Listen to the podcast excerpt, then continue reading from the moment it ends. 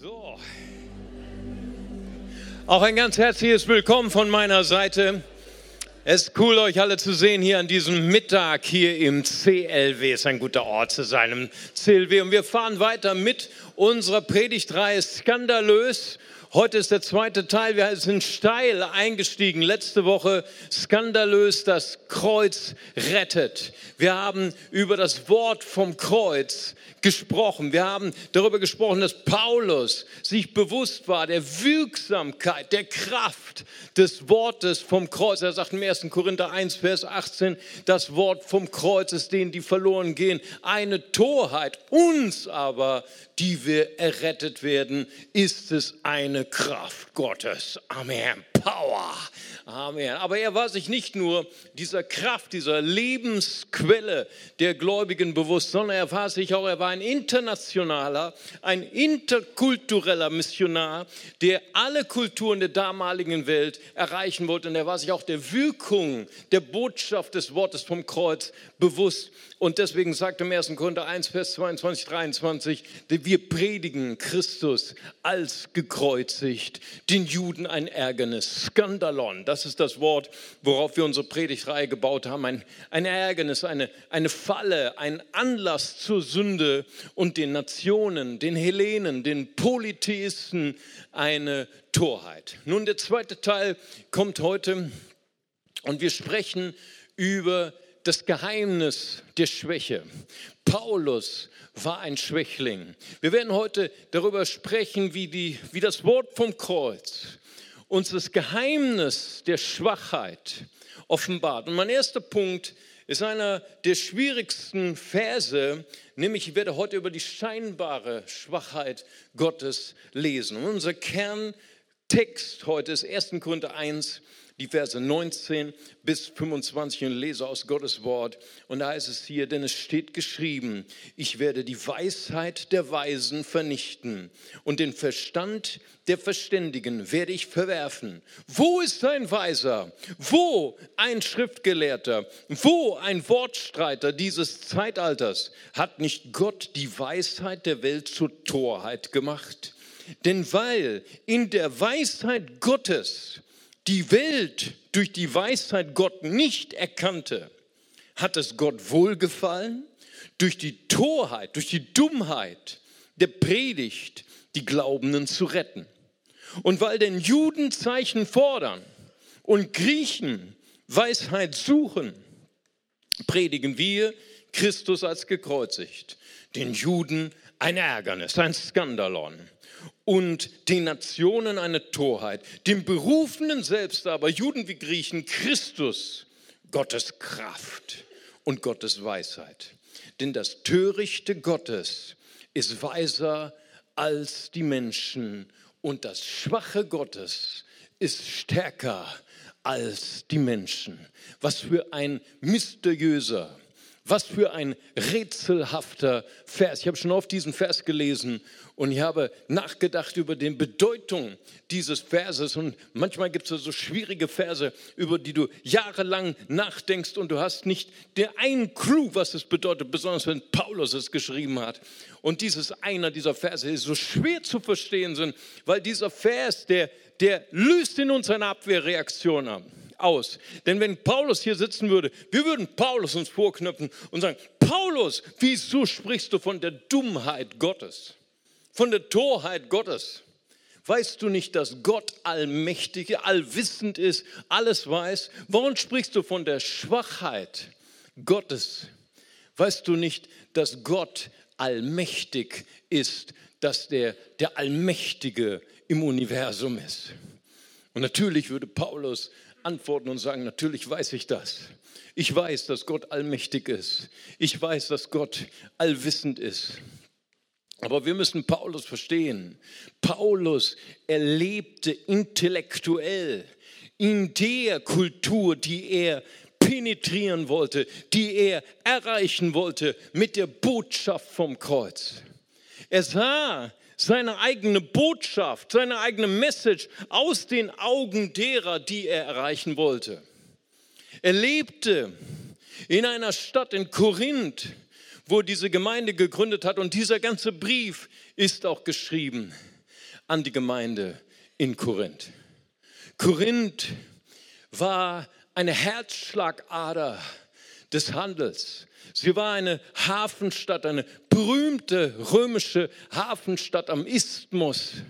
Dort fanden alljährlich die isthmischen Spiele statt, die auch ein Teil waren der olympischen und weltbekannten Spiele. Korinth war ein Zentrum der Geschichte. Korinth 336 war der historische Ort, wo die griechische Volksversammlung ihren größten Helden, Alexander den Großen, zum Hegemon, zum Strategen gewählt hatten. Der Sohn des Königs Philipps. Er, Alexander der Große, er hat diesen Traum von König Philipp erfüllt, diesen Perserfeldzug, den Alexander der Große großartig, glänzend bestanden hat und nicht nur die Perser niedergeworfen hat, sondern die ganze Welt erobert hat. Er läutete die hellenistische Phase ein. Der Hellenismus war eine Weltmacht. Die griechische Sprache beherrschte seitdem jahrhundertelang die ganze europäische Welt griechische Philosophen wie Platon und Sokrates waren ein Standard in dieser Welt. Herodot und äh, Homer waren die Geschichtsschreiber, die einfach die Bildung, die Grundlage der Bildung des Hellenismus bildeten. Und auch im sinkenden Stern des Hellenismus, als die politische Kraft zerbrach, der vier Nachfolgereiche des Reichs von Alexander dem Großen, und als der Stern von Rom aufstieg, wurde Korinth belagert 1946 von dem römischen Heer unter Lucius Mummius. Und sie, Korinth war das Zentrum des Widerstandskerns der Hellenisten und die Römer, so wie es üblich war, wie wir es hier schon von Jerusalem kennen, haben Korinth zu einem Müllhaufen, zu einem Schrotthaufen verwandelt. Kein Stein blieb mehr auf dem anderen. Alle Hellenen, die dort wohnten, wurden versklavt und äh, deportiert. 100 Jahre lang lag Korinth in Trümmern. Kein Mensch lebte dort erst 44 vor Christus, hat persönlich Gaius Julius Caesar befohlen, dass Korinth wieder aufgebaut werden sollte, bevölkert werden mit ehemaligen Sklaven, die sogenannten Freigelassenen aus Rom, einfache Menschen. Aber diese Leute, obwohl sie Römer waren, waren tief verhaftet im Hellenismus. Sie, ihre Sterne am Himmel waren die griechischen Philosophen. Ihre Vorbilder war die griechische Gelehrsamkeit, die griechische Weisheit. Und natürlich sprachen sie auch fließend Griechisch, die damalige Lingua Franca, die absolute Weltsprache. Korinth war das Zentrum der Gelehrsamkeit. Korinth war das Zentrum des Wissens der hellenistischen Welt damals. Und Korinth war auch das Zentrum, das gehört mit zu der Welt eines Hellenen, war das Zentrum des Aphrodite-Kultes. Der Aphrodite-Tempel war hoch auf dem Berg über Korinth. Die Geschichtsschreiber sagen, tausend Tempelprostituierte äh, arbeiteten dort in diesem Tempel für ihre Göttin. Und jeder, der eins werden wollte mit Aphrodite, kam dorthin und hatte Sex mit diesen Tempelprostituierten und ein spirituelles, mystisches Erlebnis zu haben. So war Korinth ein, ein Ort von sexueller Freizügigkeit sowohl heterosexueller als auch homosexueller Freizügigkeit. Und man hatte damals schon ein Sprichwort, wenn jemand in dieser Freizügigkeit lebte, er hat korinthisiert. Korinth war der Inbegriff einer Antikultur zum Judentum. Ihr müsst euch vorstellen, diese Kultur war völlig entgegengesetzt zu dem Judentum, dem Monotheismus. Die Polytheisten, die Hellenen haben die Juden und die Christen verachtet als Atheisten, weil sie nur einen Gott haben statt hunderte von Göttern. Das Gottesbild eines Hellenisten war diametral anders als das eines Christen. Man kannte die Geschichten von den vielen Göttern, Zeus, der Mensch wurde. Weißt du, die Menschwerdung Gottes kam nicht erst neu durch das Christentum, man kannte es schon in der griechischen Mythologie, aber als starke Helden. Wenn Zeus auf, der Erde, auf die Erde kam, da wurde erstmal aufgeräumt, da wurde Willkür betrieben mit den Menschen. Sex gemacht mit den Frauen. Das waren, das waren lebensfreudige Götter. Da kam, aus diesen Verbindungen kamen die Halbgötter wie Herakles. Herakles, ein Halbgott, der Werke tat, Heldenwerke. Diese sogenannten zwölf Arbeiten, mit denen er sich selbst erlöste, um ins Elysium zu kommen. Es war ein völlig anderes Bild. Wie selbst, der Mensch selbst steht im Zentrum dieses Erlösungswerkes. Wir erarbeiten durch unsere Mühe, durch unsere Tugend unser Heil. Interessanterweise sind im Brandenburger Tor in Berlin, im Zentrum von Berlin, diese zwölf Werke eingraviert in Marmor in den Innenseiten des Brandenburger Tores. Ein Ausdruck davon, wie unsere Großväter und Urgroßväter ganz stark diesen Gedanken, ich kann mich selbst erlösen, ich kann mir selbst den Himmel erkaufen, eingraviert es in die deutsche Seele. Pervertiert von den Nationalsozialisten in Auschwitz, wo vor über dem Tor stand, Arbeit macht frei. Das ist die Welt. Eine Welt voller Trug, voller Lüge Korinth ist auch die Stadt, wo einst diese Traumbeziehung von ähm, Jason und Medea zerbrach. Jason, der Held der antiken Mythologie, der Anführer der Argonauten, der auszog in das heutige Türkei, um vom König Aitios das goldene Vlies zu stehlen, das bewacht worden wurde, wurde von einem mythischen Drachen. Die Tochter des Königs Medea, eine Zauberin, eine, jemand, die belehrt war in den griechischen Bewusstsein, in den griechischen Weisheiten, verliebte sich unsterblich in Jason, betrog ihren Vater, verzauberte den Drachen und stahl mit Jason zusammen das goldene Vlies. Das ist die Welt, die Paulus erreichen wollte, wo man durch Weisheit, durch Zauberei, durch Klugheit die Götter, die Halbgötter betrog, täuschte, wo man durch erotische, sexuelle Mysterien Einlass gewähren, gewähren bekommen wollte in, de, in den damaligen Himmeln, das Elysium. Wow, was für eine absolute Anti-Welt für Paulus.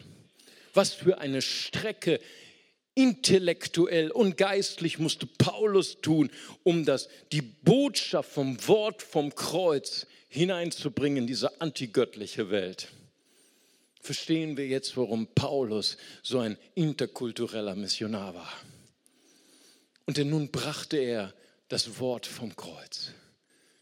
Dieser Gott, der Mensch wurde, das war schon bekannt, schon bekannt in der griechischen Mythologie. Das war nicht das große Neue. Das große Neue war, dass dieser Gott, der die Welt geschaffen hat, der einzige Gott, dass er Mensch wurde und dass er schwach wurde.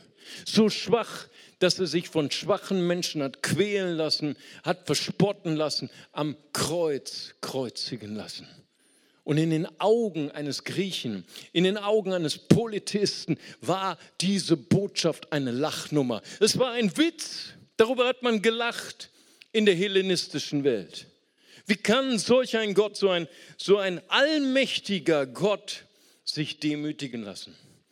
Jesus Christus war der absolute Antigott gegen die griechische Mythologie, gegen den Gott der griechischen Mysterien. John Stott, einer der bedeutendsten Theologen des vorletzten Jahrhunderts, hat einmal gesagt, wie könnte ich an einen Gott glauben, der immun ist gegen Leid, der immun ist gegen Schwäche? Wie könnte ich an einen Gott glauben, der sich verborgen hält in Distanz vom Himmel? Ich glaube, Jesus Christus hat seine Immunität gegen Leid, gegen Schmerz abgelegt. Er wurde einer von uns und er trat hinein in unsere Welt voller Tränen, voller Blut, voller Leid und Schmerz. Wir glauben an einen Gott, der schwach wurde, damit er unser Leid, damit er unseren Schmerz teilt. Ein nahe gewordener Gott. Amen. Das ist die Botschaft, an die wir glauben.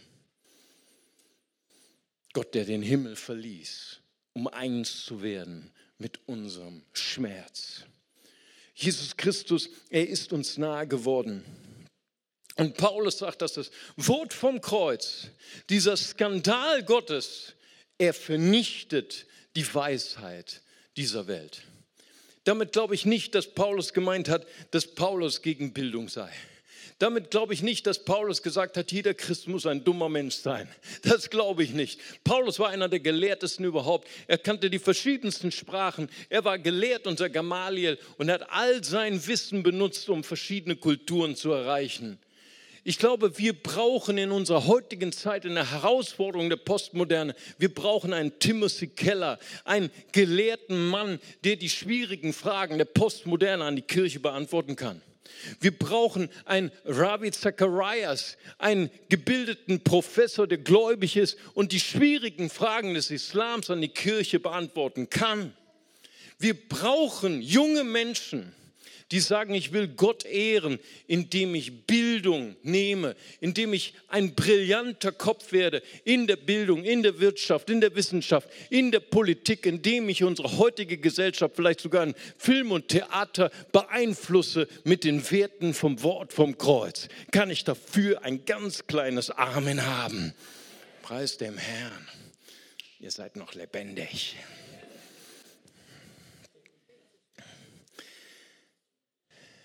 Was bedeutet dieser Vers 19? Ich werde die Weisheit der Weisen, Weisen vernichten und den Verstand der Verständigen werde ich verwerfen. Ich glaube nicht, dass Gott die Bildung vernichten will. Ich glaube, er will eine bestimmte Haltung, die auch im Westen verbreitet ist. Bildung ist meine Existenz. Über Bildung definiere ich mich. Bildung ist das, was mich letztendlich zu einem erfolgreichen, zu einem wertvollen Menschen macht. Das will Gott vernichten. Gott hat einen Weg der Erlösung geschaffen, dessen Ruhm er mit keinem Menschen teilt, denn Gott teilt seinen Ruhm mit niemanden. Amen. Jesaja 42, Vers 8. Kein Mensch soll in der und ist in der Lage, durch seinen Ruh, durch seine Weisheit, durch seine Logik, sich selbst zu erlösen. Gott hat einen Weg gewählt, den Weg des Kreuzes, den kein Mensch sich hat ausdenken können. Weil Gott will allein den Ruhm haben für seine große Tat der Rettung. Paulus drückt das wieder wie gehabt, kompliziert aus. In Römer 3, Vers 26, 27, da heißt es unter der Nachsicht Gottes zum Erweis seiner Gerechtigkeit in der jetzigen Zeit, dass er gerecht sei und den rechtfertige, der des Glaubens an Jesus ist. Wo bleibt nun der Ruhm? Er ist ausgeschlossen. Durch was für ein Gesetz? Der Werke? Nein, sondern durch das Gesetz des Glaubens. Amen. Das ist Gottes Weg. Kein Mensch hat sich das je erdenken können. Das Wort vom Kreuz ist zu komplex, ist zu kompliziert, dass es in das Gehirn eines Menschen hineinpassen sollte. Auch heute kann man den Weg ans Kreuz nicht intellektuell erklären.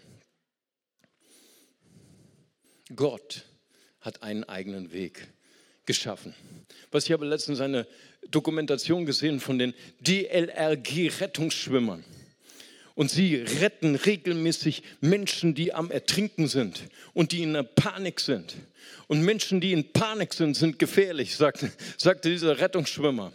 Weißt du, sie strampeln, sie schlagen um sich, sie paddeln, sie wollen, sie haben das, die halbe Lunge schon voller Wasser, sie sind nicht mehr bei Sinn. Und wenn sie kommen, die Rettungsschwimmer, um sie zu packen, weißt du, sie sind gefährlich, sie schlagen um sich und verletzen noch die Rettungsschwimmer, den, der sie retten sollte. Also was machen sie? Sie haben bestimmte Techniken, wie gut zu reden und Ruhe zu sprechen und vielleicht auch manchmal einen gut gewollten Klaps auf den Hinterkopf ne, oder einen bestimmten Griff, dass diese zu Rettenden nichts mehr tun können, passiv sind. Und dann können sie mit ruhigen Zügen den Ertrinkenden in das äh, rettende, an das rettende Land bringen. Gott teilt seinen Ruhm mit niemandem. Amen. Also ich habe euch ein Bild mitgebracht. Es ist das Bild von George Washington Carver. Er, er lebte in den Jahren 1864 bis 1943. Er war, wenn du so willst, der erste afroamerikanische Bürgerrechtler. Der kämpfte für die Gleichstellung der Afroamerikaner in Amerika. Er wurde so geboren wie Millionen seiner Brüder und Schwestern auch, als kleiner Junge auf einer, auf einer Farm für Baumwolle und für Erdnussplantagen, als Sklave, als Rechtloser. Aber er hatte einen Traum. Er hatte den Traum dafür, die Würde, die Gleichberechtigung für die Afroamerikaner wieder zurückzubringen. Und sein Weg war nicht die Waffen, sein Weg war nicht Gewalt, sondern sein Weg war die Bildung. Er ging in Schule, er hat ein Studium absolviert und er war einer der, der genialsten Botaniker, Chemiker und Erfinder der Landwirtschaftsforschung. Er hat dann später gearbeitet als ein Berater für ehemalige Sklaven, um Landwirtschaft so einzusetzen, damit sie sich selbst versorgen konnten, damit sie selbst eine materielle Basis hatten. George Washington Carver war ein gläubiger Mann, obwohl er ein genialer Wissenschaftler war. Oder vielleicht gerade deswegen. Und er hat ein, ein Dialog, ein Gebet hat er mal verschriftlicht zwischen ihm und Gott. Er kam im Gebet zu Gott und er sagte, Gott, ich habe mal eine Frage. Kannst du mir bitte erklären, was der Sinn und Zweck des Universums ist, das du geschaffen hast? Und er sagt Gott zu ihm, mein lieber Sohn, das ist zu groß für dein kleines Gehirn. Wenn ich das downloade bei dir, dann hast du Overload. Kannst du deine Frage ein bisschen eingrenzen und ein bisschen etwas leichteres fragen, dass du dann hinterher auch verstehst die Antwort, die ich gebe? Okay, da hat George Washington Carver nochmal nachgedacht und dann ging er wieder zu Gott und sagte, Gott, ich habe jetzt die Frage, kannst du mir bitte den Sinn und Zweck des Menschen erklären, den du geschaffen hast? Da sagt Gott zu ihm, pass mal auf, Junge, das ist auch zu kompliziert für dich. Wenn ich dir das alles erkläre, das kapierst du sowieso nicht. Kannst du deine Frage bitte noch ein bisschen eingrenzen, damit du das auch hinterher verstehst? Okay, noch ein Versuch. Er schaut aus dem Fenster, er sieht die Erdnussplantagen, wo er früher als Kind, als Sklave gearbeitet hat. Er nimmt eine Erdnuss in die Hand und er sagt, Gott, kannst du mir bitte die Bestimmung und den Sinn und Zweck der Erdnuss erklären, die du geschaffen hast? Und dann sagt Gott zu ihm, so mein Sohn, jetzt können wir loslegen. Und er studierte 300 verschiedene Wege, wie man die Erdnuss verwerten kann, landwirtschaftlich, wissenschaftlich. Und er war so erfolgreich, dass er 1921 als erster Afroamerikaner, als Experte der Erdnussanbauung, landwirtschaftlichen Anbauung im Kongress von Amerika gehört wurde. Preis dem Herrn. So weißt du, wenn wir bereit sind zu akzeptieren, dass unser Verstand nicht alles aufnehmen kann von Gottes Weisheit, dann ist das der erste Schritt zu einer wunderbaren Offenbarung. Und dass Gott unser begrenztes, unseren begrenzten Intellekt benutzen kann. Gottes Schwachheit ist nur eine scheinbare Schwachheit. Das Wort vom Kreuz offenbart uns das Geheimnis der Schwachheit. Und Gott liebt es, schwache und von der Welt verachtete Menschen zu gebrauchen. Gott gebraucht schwache Menschen. Weißt du, wenn wir als Kirche Menschen suchen für die Mitarbeit in der Kirche, dann suchen wir meistens begabte, kluge Menschen. Aber so nicht bei Gott. In Jesaja 55, Vers 8 heißt es: Meine Gedanken sind nicht eure Gedanken und meine Wege sind nicht eure Wege. Amen. Und Paulus spricht zu dieser Gemeinde in Korinth, die so süchtig war nach dem Wissen und nach der Weisheit der Griechen. Er sagt zu ihnen in 1. Korinther 1,26, denn seht eure Berufung, Brüder, dass es nicht viele Weise nach dem Fleisch sind, nicht viele Mächtige, nicht viele Elende, Edle sind. Und er, er spielt darauf an, auf die Herkunft der Korinther, ehemalige Sklaven einfache Menschen. Gott liebt es, gebrochene Menschen, schwache Menschen zu gebrauchen. Du musst nicht dumm sein, um Christ zu sein. Aber Gott, Gott liebt es, Menschen zu gebrauchen, die verachtet sind von der Welt. Ich habe euch noch ein Foto mitgebracht von äh, Oliver Kahn dem Fußballgott. Natürlich nicht hier im CLW, denn ihr wisst ja, wer euer Gott ist. Ne? Aber dem Fußballgott von vielen Fußballfans, äh, nicht wahr? Er ist ein Titan. Er hat neun Bundesdeutsche Meisterschaften geholt. Er holte die Champions League.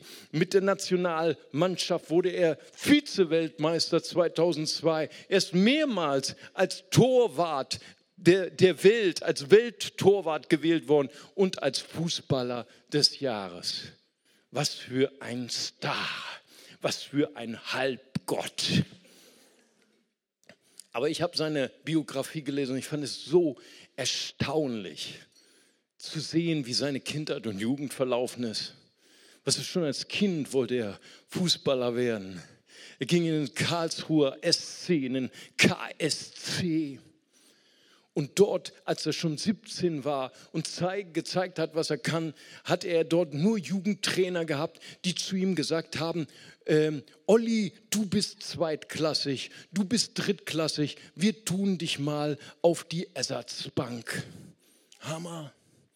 Und dann irgendwann kam die Zeit, irgendein Scout hat ihn entdeckt und dann wurde er gekauft von einem Verein, dessen Namen ich hier in Bonn nicht nennen möchte, weil wir ja hier im hohen Norden schon sind, relativ. Ne, das ist ein Verein im Bereich von München in Bayern. Ihr wisst schon. Und dort in diesem Verein hat er andere Jugendtrainer gehabt. Und die haben auf einmal mit offenen Augen gesehen, was für ein Talent der Olli hatte. Und die haben gesagt, mein Gott, was hat uns Gott für einen Edelstein in unser Nest geworfen. Und sie haben an ihn geglaubt, die haben gesagt, hey, du kannst es, du bist ein Talent. Sie haben ihm Herausforderungen gegeben, sie haben ihm Projekte gegeben, sie haben ihn ins Tor gestellt und unter dieser Atmosphäre des Glaubens, unter dieser Atmosphäre des Zuspruches und der Ermutigung ist dieser Titan gewachsen. Amen.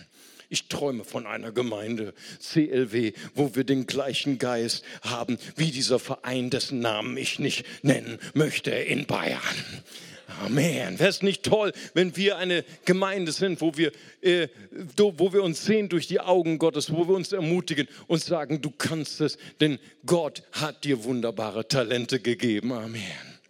Gott liebt es, das Schwache zu gebrauchen. Paulus schreibt das im 1. Korinther 1, Vers 27 bis 29, sondern das Törichte der Welt hat Gott auserwählt, damit er die Weisen zuschande mache. Und das Schwache der Welt hat Gott auserwählt, damit er das Starke zuschanden mache. Und das Unedle der Welt und das Verachtete hat Gott auserwählt, das, was nicht ist, damit er das, was ist, zunichte mache, dass sich vor Gott kein Fleisch rühme. Amen. Das ist das ultimative Ziel. Gott gebraucht schwache Menschen, damit der Ruhm allein Gott gebührt. Gott liebt es. Gott hat ein Fabel dafür, das in den Augen der Welt Schwache zu gebrauchen. Gott zertrümmert die Mauern von Jericho durch die Mitglieder des Symphonieorchesters Israels, durch die Bläser. Hätte niemand gedacht. Gott reduziert eine ausgerüstete Armee von Gideon, von 32 bewaffneten Männern, auf 300 Luschen, die noch nicht mal wissen, wie man anständig trinkt. Hammer. Lies mal nach. Gott liebt es, Israel von seinen Feinden zu befreien durch den Ochsenstachel des Schamgas. Wenn du nicht weißt, was ein Ochsenstachel ist, vielleicht hast du ein Lexikon. Das ist dieser Hirtenstab eines, eines Viehtreibers. Gott liebt es, tausend hochgerüstete Philister zusammenzuschlagen durch den Eselsknochen eines Samsons. Und ich habe auch noch ein pazifistisches Bild, was war, war ein bisschen zu militaristisch. Und Gott liebt es, 5000 hungrige Männer plus Familien zu speisen durch das Frühstückchen eines kleinen Jungens, der ein Fan ist von Jesus. Amen. Halleluja. Gott ist begeistert von Menschen, die in den Augen der Welt schwach sind Gott liebt es, gebrochene Menschen, Menschen, die vielleicht versagt haben, zu gebrauchen, weil das Wort vom Kreuz führt uns den Weg in das Geheimnis der Schwachheit, unserer eigenen Schwachheit. Das Wort vom Kreuz führt uns in ein neues Bewusstsein, in eine neue Identität. Denn Paulus führt weiter aus im 2. Korinther 5, Vers 16 und 17. Daher kennen wir von nun an niemanden mehr dem Fleisch nach. Auch wenn wir Christus dem Fleisch nach gekannt haben, so kennen wir ihn jetzt nicht mehr so. Paulus hat ihn nie dem Fleisch nach gekannt. Paulus hat nie Jesus im Fleisch gesehen, aber er hat dem Auferstandenen ist er begegnet auf dem Weg nach Damaskus. Ich sage dir, da war eine Power, die aufging von dem Auferstandenen, die diesen starken Mann, diesen Killer mit dem Gesicht in den Sand gedrückt hat. Hammer. Jesus, der Auferstandene. Und dann heißt es weiter, daher, wenn jemand in Christus ist, so ist eine neue Schöpfung. Das Alte ist vergangen, siehe, Neues ist geworden. Das Wort vom Kreuz führt uns in eine neue Identität. Wir haben nicht mehr ein Selbstbewusstsein, wo wir auf unsere eigene Stärke schauen, auf unsere eigenen Talente, sondern wir haben ein Christusbewusstsein. Amen. Wir sind schwach in uns selbst, aber in Christus vermag ich alles durch ihn, der mich mächtig macht. Kriege ich dafür ein kleines Amen. Preis dem Herrn. Das war auch ein kleines Amen. Weißt du, das Wort vom Kreuz, es offenbarte dem Paulus das Geheimnis der Schwäche. Paulus offenbart es uns im 2. Korinther 10, wo er spricht, wenn ich schwach bin, dann bin ich stark. Und in meiner Schwachheit wird die Kraft Gottes vervollkommnet. Amen. Aber diese Offenbarung, das war kein leichter Weg für Paulus. Diese Offenbarung, das war nicht in einem irgendeinem schönen Gottesdienst, wo der Lobpreis stimmte, wo die Predigt stimmte, sondern dieser Weg war ein schmerzhafter Weg. Ein Weg, wo wir offenbar bekommen durch das Wort Gottes, nur durch die kleine, unscheinbare Verse, die man fast überliest, wie Paulus gelitten hat. Es ist dieser kleine Vers, über den man so schnell drüber wegliest, im 2. Korinther 10, Vers 10. Hier spiegelt uns Paulus, hier echot Paulus das Feedback, das die Gemeinde im Korinth ihm selbst gegeben hat. Die Verachtung, die er bekam von der Gemeinde, deren Vater er war, die er eigentlich selber gegründet hatte. Da heißt es hier, in Vers 10. Denn die Briefe, sagt man, sind gewichtig und stark. Das ist das Feedback der Gemeinde von Korinth für Paulus. Die Briefe, sagt man, sind gewichtig und stark, aber die leibliche Gegenwart ist schwach und die Rede ist zu verachten. Hier spricht der Paulus, der schmerzt Hier spricht der Paulus, der leidet darunter, wie die gebildeten Korinther ihn verachteten. Sie sagten, hey, seine Briefe, sie sind Power, die sind spitze. Und ich meine, das ist so, wie wir Paulus rezipieren bis heute ins 21. Jahrhundert. Er ist für uns einer der genialsten Theologen. Die paulinischen Briefe bilden ein Drittel des Neuen Testaments. Seine Lehren sind so abgefahren. Hey, manche Sätze von Paulus habe ich bis heute nicht verstanden. Und selbst ich bin in guter Gesellschaft. Der Petrus schreibt das in einem seiner Briefe. Hey, die Lehren des Paulus sind schwer zu verstehen. Er ist einer der genialsten Theologen, besonders wenn man seine Lehren auf Elberfelde schließt. Dann greife ich öfter mal auch mal zur, zur gefakten guten Nachricht. Entschuldigung, das gefaked nehme ich sofort zurück. Aber der, die paar Krücken noch dabei, damit unser Verstand es auch versteht. Aber hier in diesem Vers wird etwas, ein Detail offenbar, das ich nie gesehen habe.